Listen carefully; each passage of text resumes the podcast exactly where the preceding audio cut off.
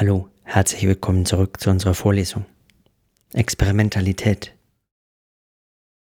Im Sommersemester 2021 an der Fakultät für Gestaltung der Hochschule Mannheim.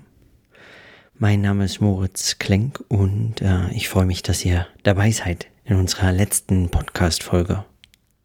In unserer letzten Folge, die uns in diesem dritten Corona-Semester zu der Frage von Experimenten zwischen Kunst und Wissenschaft und Gestaltung vor ganz vielleicht wesentliche Fragen geführt hat. Nicht nur der Fragen der, der Kunst und Gestaltung und was Experimente im Bereich von Kunst und Gestaltung zwischen Kunst und Wissenschaft eigentlich sein mögen, sondern auch vor so ganz wesentliche Fragen vielleicht sogar mit gesellschaftlicher Relevanz mit Gesellschaft, in gesellschaftlichen, weiterem gesellschaftlichen Kontext.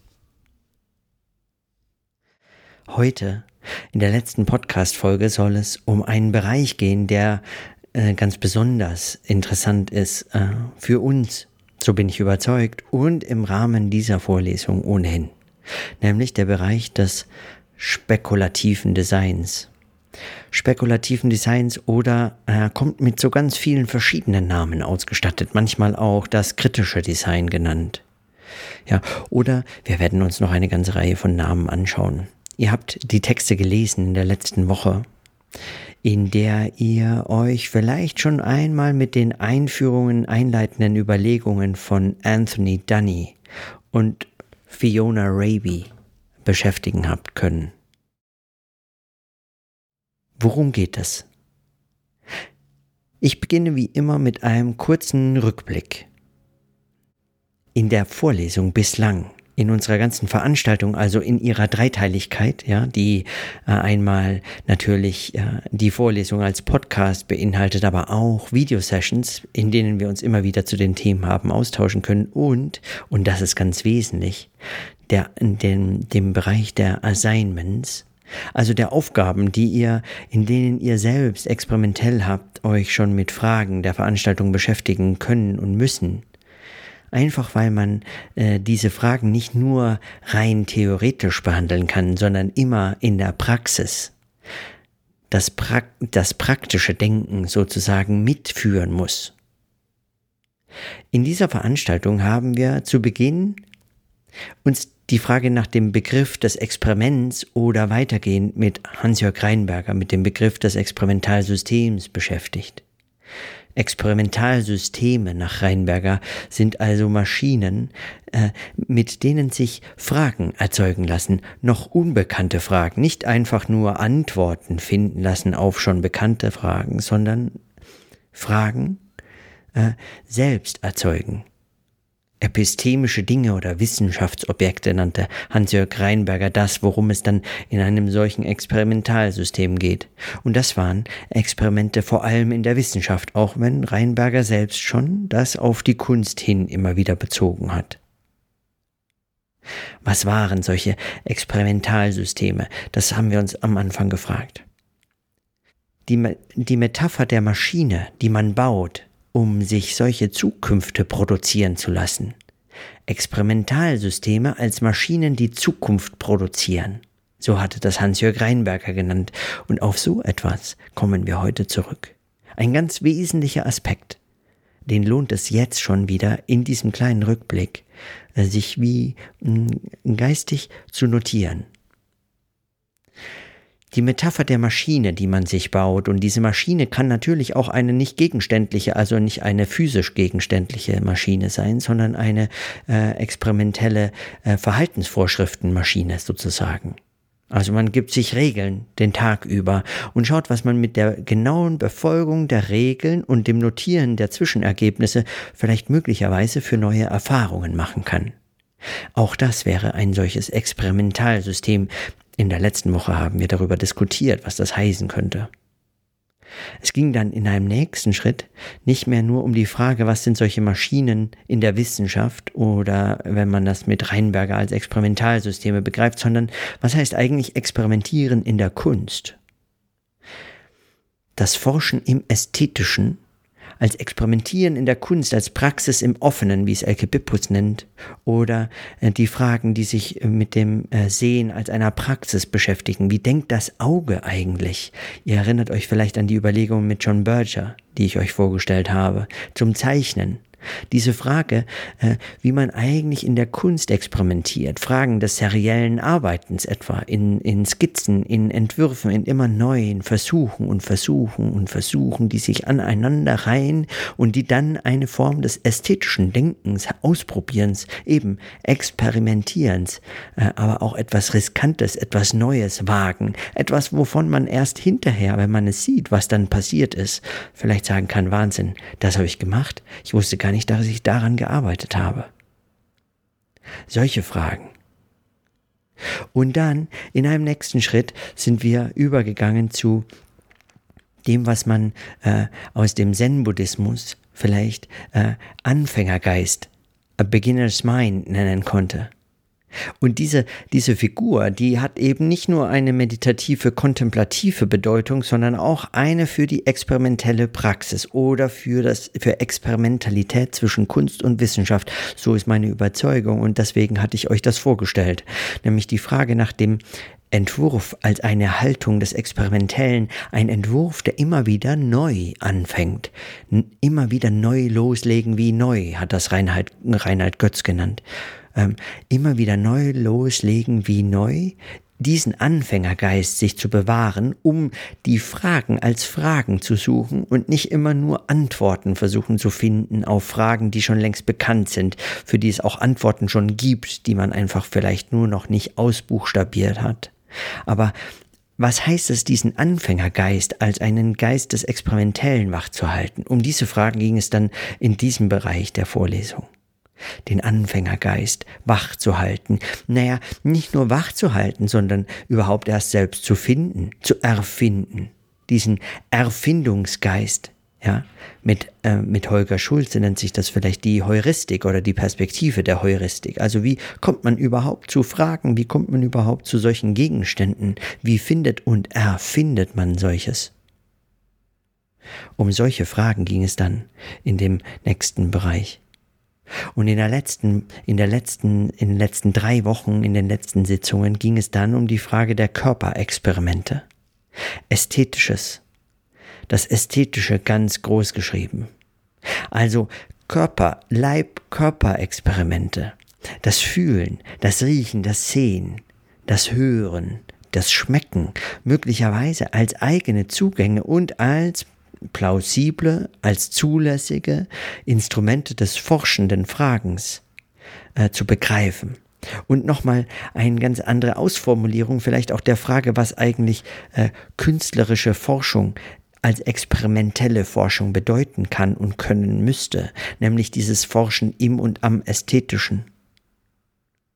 Diese Perspektive der künstlerischen Forschung die begleitet uns hier, weil wir uns natürlich im Rahmen von Kunstgeschichte mit solchen Phänomenen, also mit Phänomenen des künstlerischen Schaffens be beschäftigen.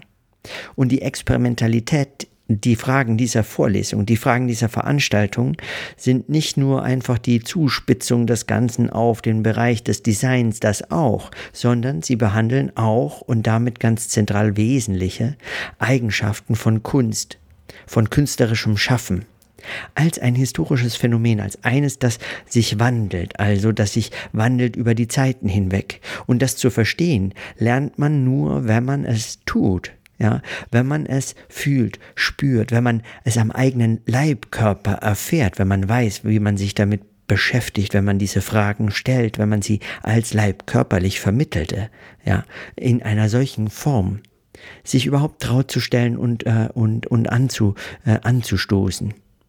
Die Experimentalität ist dann in der, zwischen Kunst und Wissenschaft eine im Bereich der künstlerischen Forschung immer leibkörperliche, immer körperliche Praxis.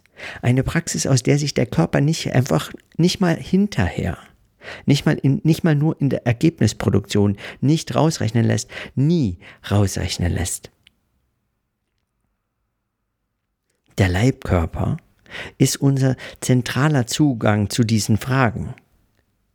Eine solche Praxis eine solche äh, experimentelle Praxis ist immer leibkörperlich vermittelt, wenn es sich bei Experimentalität um einen Phänomenbereich zwischen Wissenschaft und Kunst in dem weiten Feld der künstlerischen Forschung äh, handeln soll. Soweit ein Rückblick zur Vorlesung. Und heute. Und worum geht es jetzt? Worum geht es, äh, ging es schon letzte Woche in den Texten und worum geht es heute in unserer Podcast-Folge und worum geht es dann in der nächsten Woche noch einmal genauer? Es geht um den Bereich des sogenannten spekulativen Designs. Gelesen habt ihr die ersten zwei Kapitel und die Einleitung aus Speculative Everything Speculative Everything von Anthony Dunny und Fiona Raby. Der Untertitel heißt Design, Fiction and Social Dreaming. Und das bezeichnet auch schon mal ganz zentral und wesentlich, worum es heute geht und worum es in diesen Texten geht. Und diese Texte verweisen natürlich auf sehr viel mehr. Vielleicht einmal nur so zum Hintergrund, was ist spekulatives Design? Die Frage lässt sich gar nicht so definitorisch einfach beantworten, denn das Spekulative selbst, wenn man es ernst nimmt, muss ja auch in dem Gegenstand selbst auftauchen, also äh, widersteht in gewisser Weise einer deklarativen, einer definierenden, also einer grenzbestimmenden Bestimmung dieses Begriffs. Der Begriff selbst verweist als Begriff über sich hinaus. Aber was man machen könnte, ist möglicherweise eine Art Entstehungsgeschichte, ein paar Hintergrundinformationen oder wie es dazu kam, ja, äh, vielleicht Fragen äh, zu äh, beschreiben, die sich in diesem Bereich stellen und die gestellt wurden. Alles begann, so schreiben die beiden AutorInnen, alles begann mit einer Liste, einer A-B-Liste einer Liste, bei der sie gegenübergestellt haben, äh, äh, ähm, Eigenschaften, einfach gelistet Eigenschaften.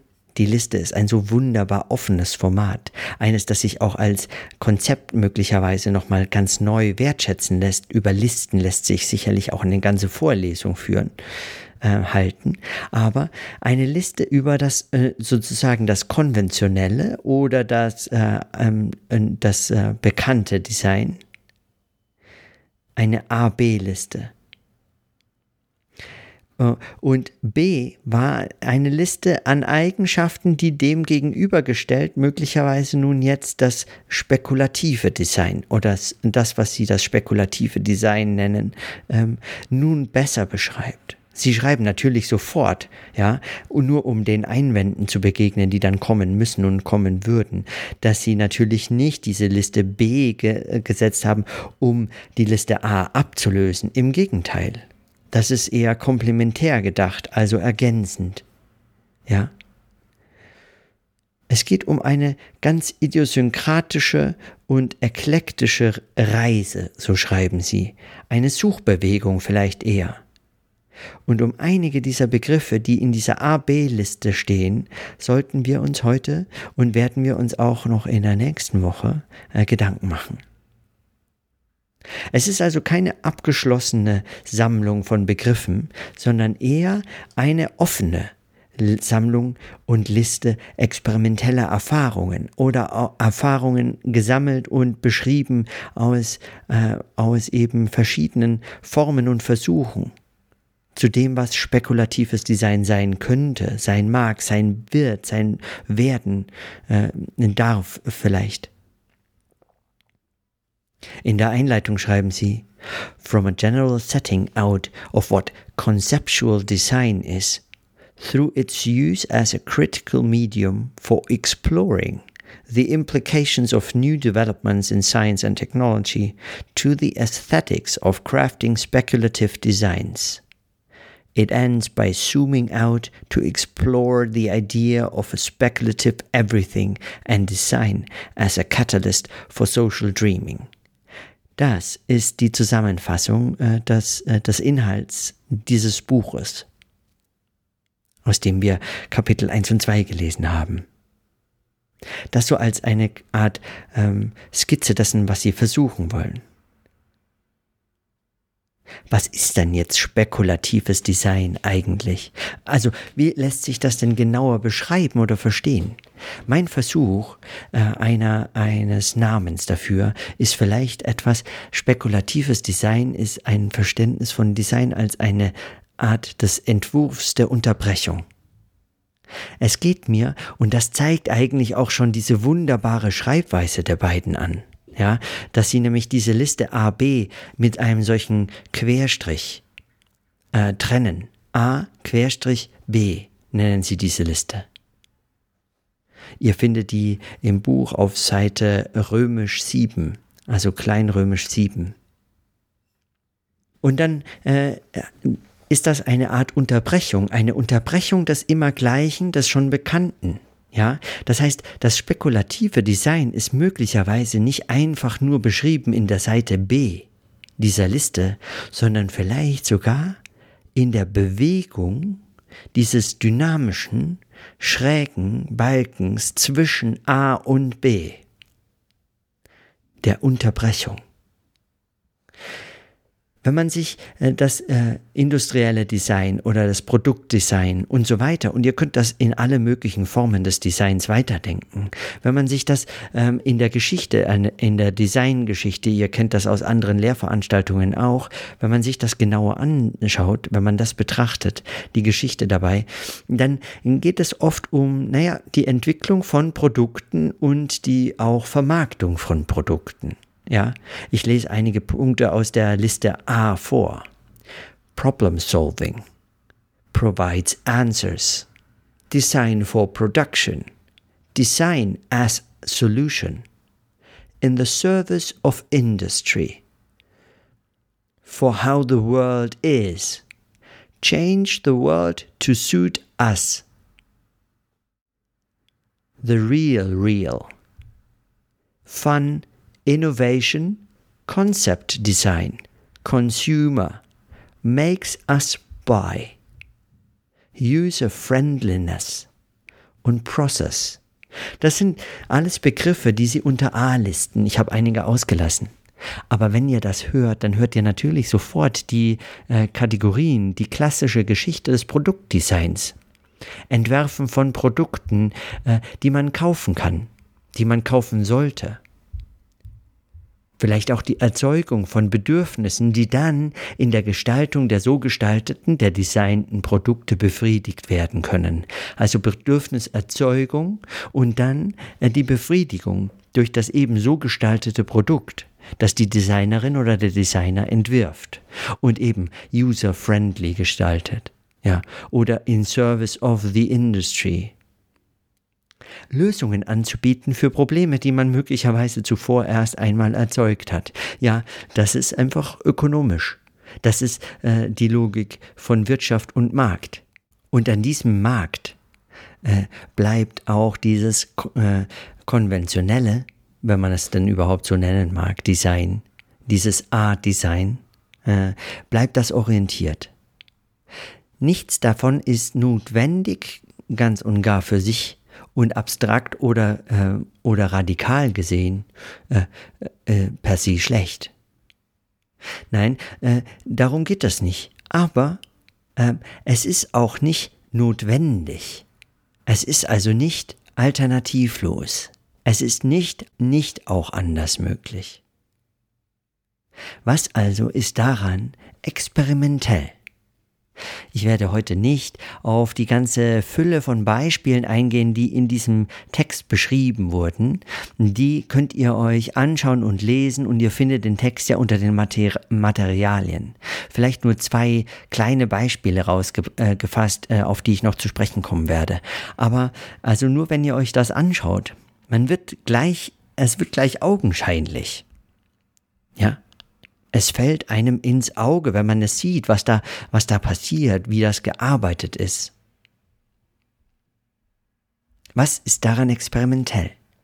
Naja, wenn ihr Liste A und B vergleicht, wenn ihr das also als diese Unterbrechung des A äh, begreift und dann ein B dem gegenüberstellt, mit dem B quasi A unterbrecht, dann seht ihr und hört ihr, dass äh, makes you buy auf der einen Seite jetzt gegenübergestellt wird mit makes you think auf der anderen Seite.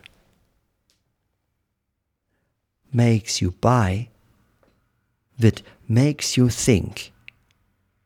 Es soll nun nicht eine Lösung verkauft werden, sondern es soll zunächst mal eine Unterbrechung eingeführt werden, die möglicherweise einen erstmal zum Nachdenken bringen. Speculative design asks questions, does not provide answers. Oder zumindest nicht notwendigerweise oder nicht primär, nicht zunächst mal einfach Antworten präsentieren. Man stellt Fragen. Spekulatives Design ist Experimentalität. Ja, also wenn ihr den Begriff des Experiments euch nochmal vergegenwärtigt, und des Experimentalsystems nach Reinberger, dann geht es dabei um Fragen. Es stellt Fragen und keine Antworten. Es findet, ja, es ist überhaupt, es dient nur dazu, um Fragen zu stellen. Das heißt, solche designten Produkte, wie ihr sie zuhauf in diesem Buch findet, in diesen Sammlungen, die stellen Fragen, die machen einen, äh, bringen einem zum Nachdenken. It makes you think. Es ist kritisch, nicht affirmativ. Es bekräftigt und bestätigt nicht also das immer schon Bekannte, sondern es hinterfragt. Es stellt Fragen, es bricht auf, es lebt in einer gewissen Weise diesen Beginners Mind, diesen Anfängergeist.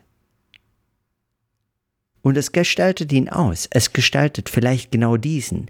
Es gestaltet das als ein Produkt, als ein Antiprodukt sozusagen weil es eben diesen Kaufreflex verhindert, suspendiert und sagt, nein, erst nachdenken. Es geht hier nicht um sofort ein Produkt vermarkten. Es geht um Fiktionen statt um Fakten. Und zwar Fakten mit allem, äh, was man darunter verstehen könnte als gemachtes, ja, also erzeugtes. Und es geht eher um Fiktionen, also Mögliches.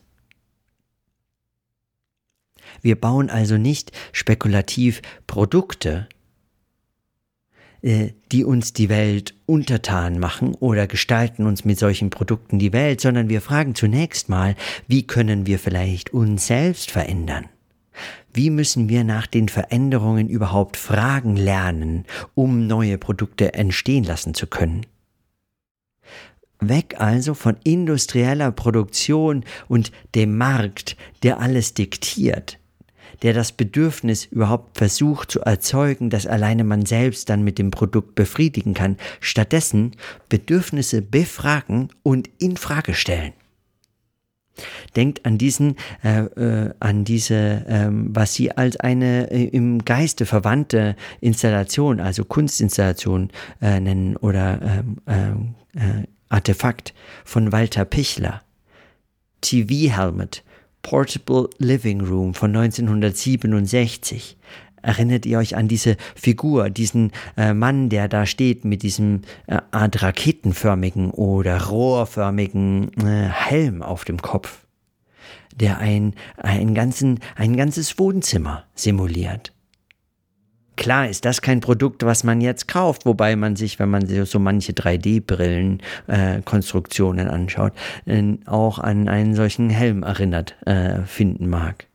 Aber klar ist das nicht ein Produkt, das jetzt zur Produktreife geführt werden soll, sondern eines, was darüber nachdenkt, was ist eigentlich ein Wohnzimmer, wie leben wir, was sind die Bedürfnisse, um die es hier geht und möglicherweise wollen wir die.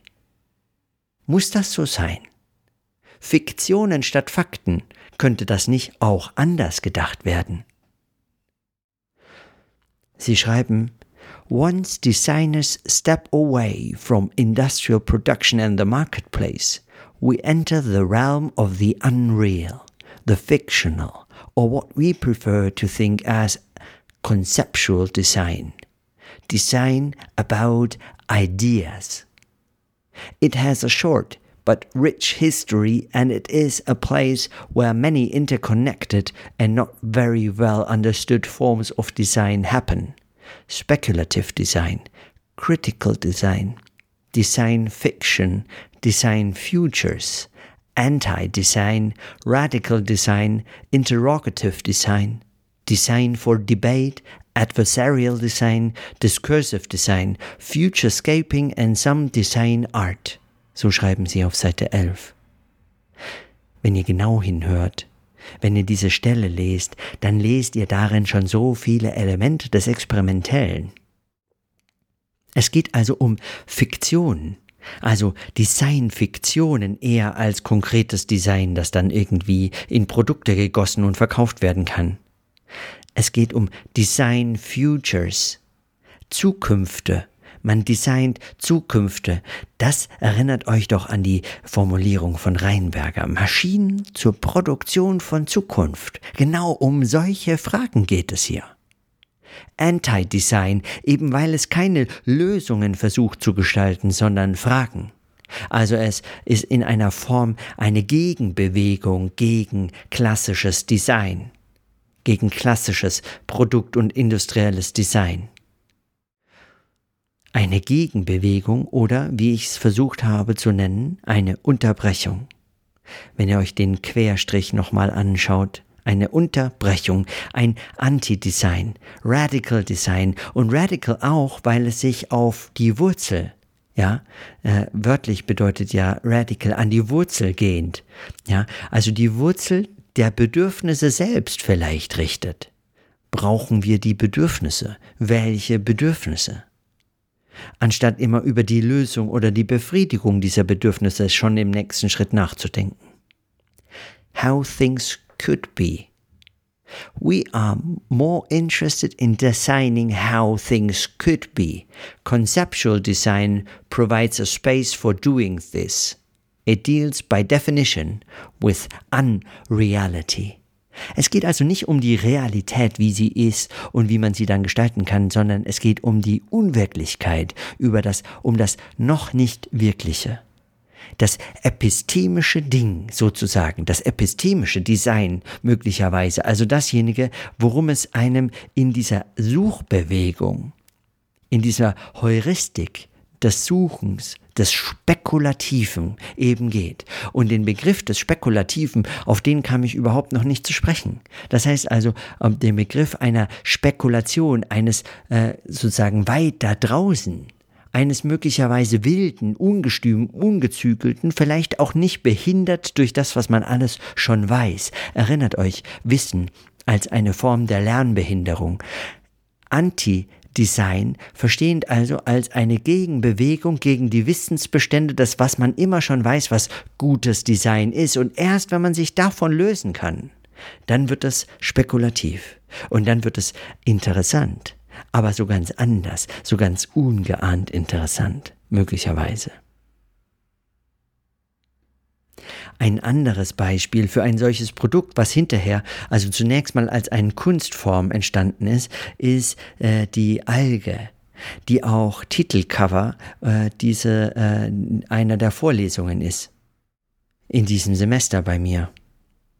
Die Alge, Ihr findet die auf Seite 21, die Alge von 2004, die dann von Vitra, ihr kennt, äh, ihr kennt äh, das Designbüro, ähm, was dann von Vitra äh, massenhaft produziert wurde als eine Art Imitation äh, der natürlichen Alge als ein Geflecht, das man aneinander knüpfen und mit dem man ganz tolle Gebilde als Raumteiler beispielsweise bauen und basteln kann, die man dann äh, wiederum aufhängen und mit denen man Räume gestalten kann. Aber das begann zunächst mal als einfach eine Installation, als eine künstlerische Installation. Spekulativ. Ohne Ahnung darauf, dass das ein Produkt sein könnte oder mal würde. Es geht also um solche Unterbrechungen. Es geht um dieses einmal Riskierende. Ja, das Riskieren, dass möglicherweise nichts, was einem Geld bringt, dabei herumkommt. Und warum äh, äh, stellen wir gerade uns diese Frage? Ich komme mit diesem Punkt zur entscheidenden Frage.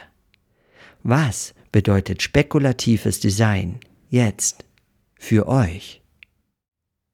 Was bedeutet spekulatives Design jetzt für euch. für euch als Studierender von Kommunikationsdesign. Die Frage einmal noch anders gewendet. Was heißt spekulatives Kommunikationsdesign? Was ist das spekulative Kommunikationsdesign der Zukunft? Was ist hier spekulatives und experimentelles Kommunikationsdesign? Vielleicht eben nicht bloß die bloße Vermarktung von Inhalten durch die passende, bestmögliche, medienadäquate oder Social Media konforme, plattformabhängige, bedarfsorientierte mediale Gestaltung, für die man Techniken lernen kann, für die man Entwürfe konzipieren und dann verkaufen und vermarkten kann und so weiter, wie man Publikum adressiert, findet, Aufmerksamkeit generiert und so weiter. Nein, vielleicht erstmal nicht all das, sondern Unterbrechung, etwas anderes, kritisch, Fragen stellend. Nicht, was will wie von wem kommuniziert werden, sondern machen wir damit? Muss das so sein? Wollen wir das?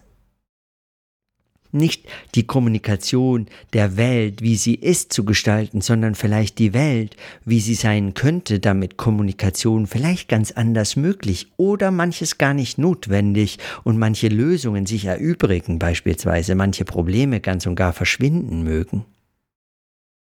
Wenn ihr das hört, wenn ihr die Texte lest von Dunny and Raby, wenn ihr das und euch noch weiter mit den Fragen befasst, dann wird doch klar, dafür gibt es keine etablierten Methoden.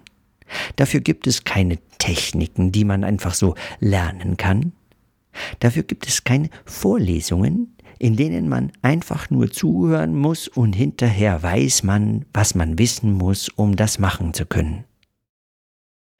Dafür hilft nur Experimentalität. Dafür hilft nur machen. Machen, selber machen, einfach machen. Immer wieder neu loslegen wie neu, versuchen, etwas riskieren.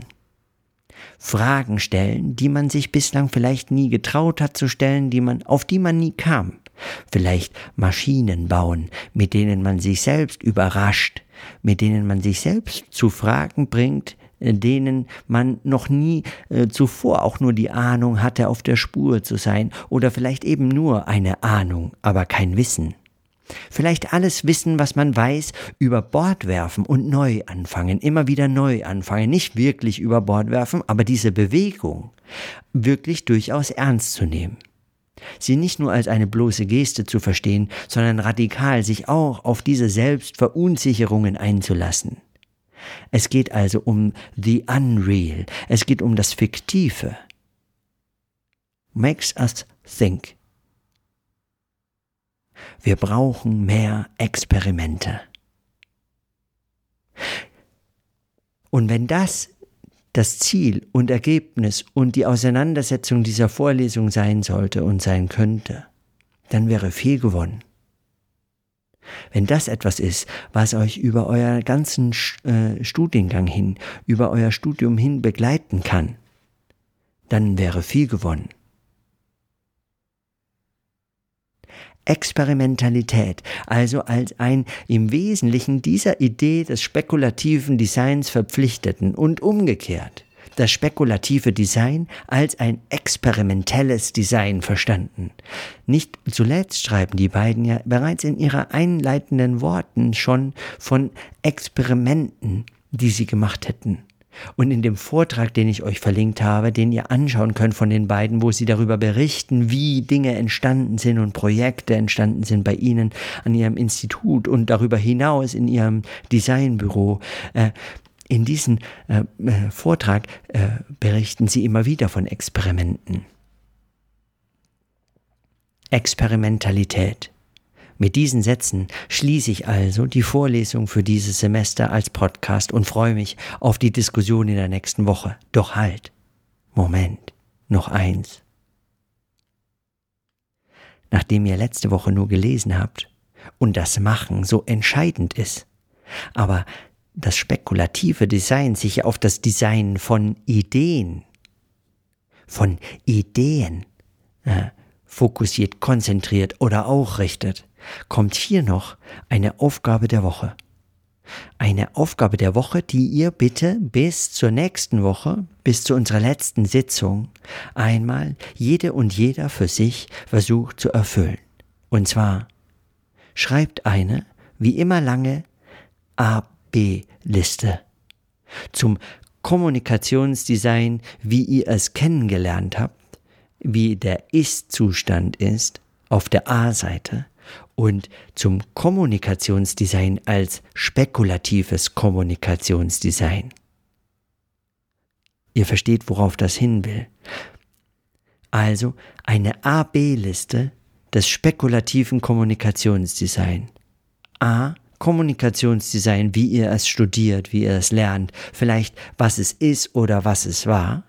Und B was es sein könnte, wenn es spekulatives Kommunikationsdesign ist. Lade das einfach bis zum Tag vor der, äh, vor der nächsten Videosession hoch und ich freue mich wie verrückt auf eure Abgaben. Näheres dazu dann noch hier in den Show Notes unter der Folge und ich wünsche euch eine, eine gute Woche. Tolle Experimente und ein äh, und viel Vergnügen beim darüber nachdenken. Bis dann.